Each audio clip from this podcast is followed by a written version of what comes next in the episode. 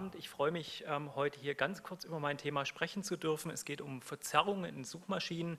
Äh, wir haben jetzt schon viele Punkte gehört, äh, wo wir da ansetzen können. Ich möchte mich eigentlich auf relativ wenige beschränken. Also das ganze Thema, ähm, inwieweit wir durch Personalisierung in Google schon in einer Filterblase drin sind, das möchte ich jetzt mal rauslassen und eigentlich eher darüber sprechen, was wir allgemein in den Suchmaschinen finden, beziehungsweise was wir in Google finden. Sie haben sicherlich vor zwei Wochen gelesen, dass die Europäische Kommission Google zu einer Rekordstrafe verdonnert hat. Google muss 2,42 Milliarden Euro bezahlen für die Art, wie sie Suchergebnisse anzeigen.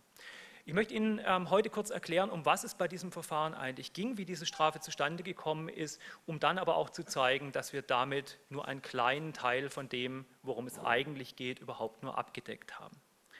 Worum ging es also in diesem Verfahren? Schauen wir uns eine typische Suchergebnisseite an. Sie sehen jetzt, warum ich PowerPoint mitgebracht habe, nicht um Sie mit einer endlosen Präsentation zu langweilen, sondern um Ihnen ein paar Beispiele zeigen zu können. Äh, wir sehen hier eine typische Suchergebnisseite und Sie sehen als erstes oben diesen Kasten. Das ist eine Produktsuche. Ich habe nach einem Staubsaugerroboter gesucht und bekomme dort diese Produktergebnisse angezeigt. Das ist bezahlte Werbung, die Google anzeigt und Google betreibt eine eigene Preisvergleichssuchmaschine. Das ist eine von vielen Preisvergleichssuchmaschinen und Sie sehen, dass aber nur eine hier besonders prominent dargestellt ist. Prominent in dem Sinne, dass diese Ergebnisse zuerst angezeigt werden und zweitens, dass diese Ergebnisse visuell sehr ansprechend mit Produktabbildung, direkt mit dem Preis und so weiter angezeigt werden. Und wir können immer auf den Suchergebnisseiten sehen, das, was unsere Aufmerksamkeit lockt, lockt natürlich unsere Blicke und aus den Blicken folgen die Klicks. Also Sie haben hier eine sehr hohe Wahrscheinlichkeit, dass die Google-eigenen Ergebnisse angeklickt werden.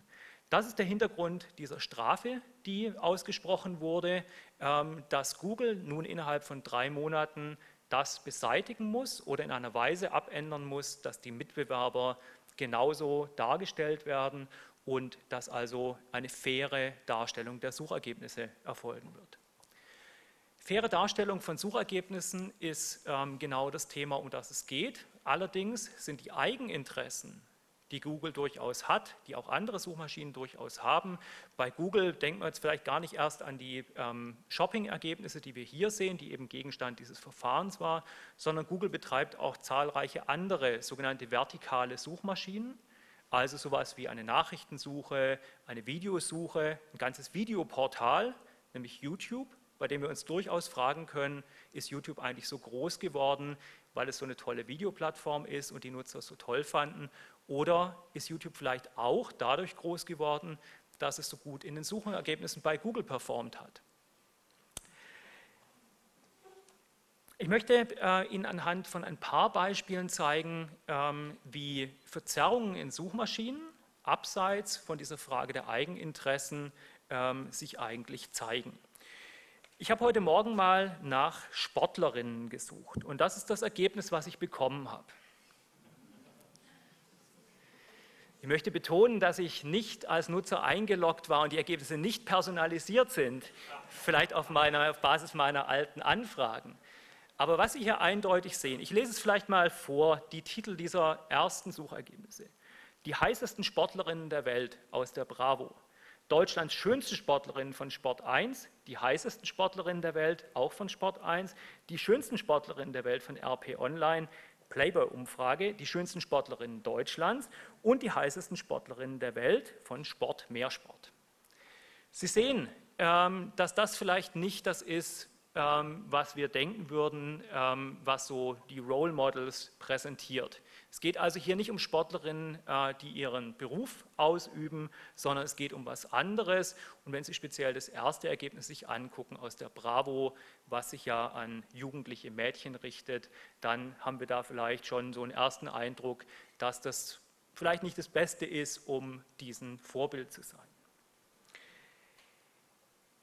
Ähm, es ist klar, dass diese Art von Suchergebnissen nicht dem Web immanent ist. Wir haben im Web auch ganz andere Suchergebnisse, die sich mit Sportlerinnen beschäftigen, aber das ist das, was die Suchmaschine Google in diesem Fall nach vorne bringt.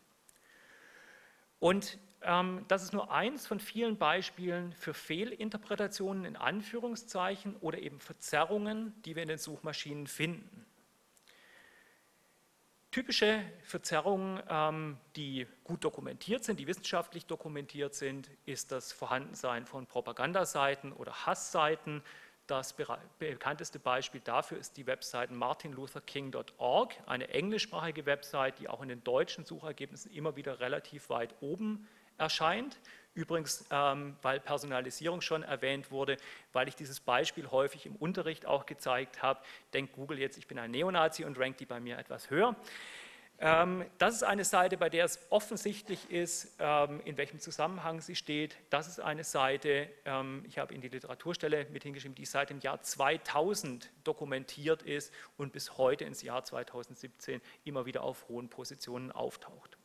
Zweites Beispiel war in den USA die Suchanfrage Jew, die einige Zeit zu, ähm, als Top-Treffer eine ähm, antisemitische Website hatte. Google hat äh, sich trotz zahlreicher Aufforderungen dort geweigert, vielleicht aus guten Gründen, diese Seite rauszunehmen. Aber die lustige Geschichte am Rande dazu ist, dass Google sich genötigt sah, äh, selbst eine Google-Anzeige zu schalten, in der drin stand, wir sind mit diesem Suchergebnis auch nicht einverstanden. Wir können aber nichts machen, weil es ja der Algorithmus gemacht hat. Relativ gut dokumentiert sind auch äh, die typischen Geschlechter- und Rassenstereotypen. Es gibt einen sehr interessanten Aufsatz äh, von Sophia Noble über das Thema Black Girls, was da Google so dazu zu sagen hat.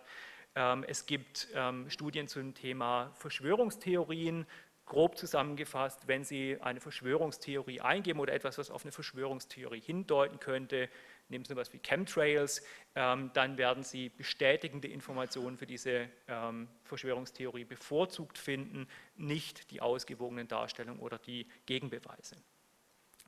Und die wahrscheinlich in dieser Hinsicht interessanteste und am saubersten durchgeführte Studie ist von ähm, White und Horwitz. Äh, da geht es um äh, Krankheitssymptome. Also die Frage ist grob gesagt, wenn Sie Kopfschmerzen eingeben, wie wahrscheinlich ist es, dass Ihnen ein Ergebnis ähm, gezeigt wird, wo drin steht, Sie haben Gehirntumor. Und was die Studie eben zeigen konnte, ist, dass die Suchmaschinen äh, dramatisierende Interpretationen bevorzugt anzeigen und dass das eben kein Problem des Web ist. Diese Inhalte sind nicht in dem Maße vorhanden, wie sie in den Suchmaschinenergebnissen repräsentiert werden. Wir haben also ähm, einen sehr geringen Anteil von Websites, die Kopfschmerzen mit Gehirntumor in Verbindung bringen. Aber wenn wir auf die Top 10 der Suchergebnisse gucken, dann haben wir doch einen relativ hohen Anteil. Also eine krasse Fehlinterpretation, ähm, was man hier einfach aufgrund der Menge auch sehen kann. Wir hatten schon gehört, zu jeder Suchanfrage wird eine bestimmte Ergebnismenge zurückgegeben und diese Ergebnismenge kommt durch eine bestimmte Interpretation der Suchanfrage, aber auch der Dokumente zustande. Kleine Nebenbemerkung, es hat auch mit unseren Suchanfragen zu tun, denn wenn wir nur zwei Wörter eingeben, muss natürlich sehr stark interpretiert werden, was zum Teufel wir eigentlich damit meinen. So auch in diesem Fall. Ähm, Sie verzeihen mir dieses Beispiel, ich muss natürlich ähm, das nehmen, äh, G20 Hamburg. Und Sie sehen hier zwei unterschiedliche Suchergebnisseiten. Und die Frage ist, welche ist eigentlich besser oder die richtige? Welche sind die besten Ergebnisse? Es gibt Argumente für die linke Seite, es gibt gute Argumente für die rechte Seite. Ich habe das heute Morgen mal rausgelassen. Die Wahrheit ist einfach, es ist die erste Suchergebnisseite von Google und die dritte Suchergebnisseite, also die Treffer ab Nummer 30. Und damit möchte ich Ihnen zeigen, dass es nicht einfach ist, dass man sagen kann, es gibt ähm, die richtigen Suchergebnisse oder näherungsweise die richtigen Suchergebnisse. Das ist was immer, ähm, wie Google gerne in Schutz genommen wird. Ja, die haben noch nicht die perfekte Formel für die Suchergebnisse raus, aber sie sind ja nahe dran. Manchmal geht es noch ein bisschen daneben, aber insgesamt äh, sind sie nahezu perfekt. Es gibt hier kein nahezu perfekt, denn es gibt einfach einen Wahnsinnsinterpretationsspielraum, ähm, was wir alles bekommen können oder bekommen könnten. Und Sie fragen sich jetzt vielleicht, ja und, wenn Google das so macht, welche Bedeutung hat es eigentlich? Wir sprechen hier über Meinungsbildung in der digitalen Welt und wir verwenden auch andere Dienste. Stichwort Social Media, Facebook und Twitter. Wir verwenden aber auch die etablierten Nachrichtenportale. Es gibt aber einen Unterschied zu den Suchmaschinen. Es gibt keinen Dienst im Netz, der so stark genutzt wird wie Suchmaschinen. Suchmaschinen, das findet die ARD ZDF Online-Studie jedes Jahr aufs Neue raus, sind beliebter als E-Mail. Jetzt kann man sich darüber unterhalten, wie beliebt E-Mail ist, bei jedem Einzelnen, bei mir nicht, aber äh, Sie sehen, das ist ein Dienst, den wir dauerhaft nutzen und Suchmaschinen werden sogar noch stärker genutzt. Und es gibt viele Indikatoren ähm, dafür, dass Suchmaschinen eine große Bedeutung für die Meinungsbildung haben. Ich möchte Ihnen nur einen nennen und das ist diese Zahl von zwei Billionen Suchanfragen, die jedes Jahr an Google gestellt werden. Das sind 3,8 Millionen Suchanfragen pro Minute.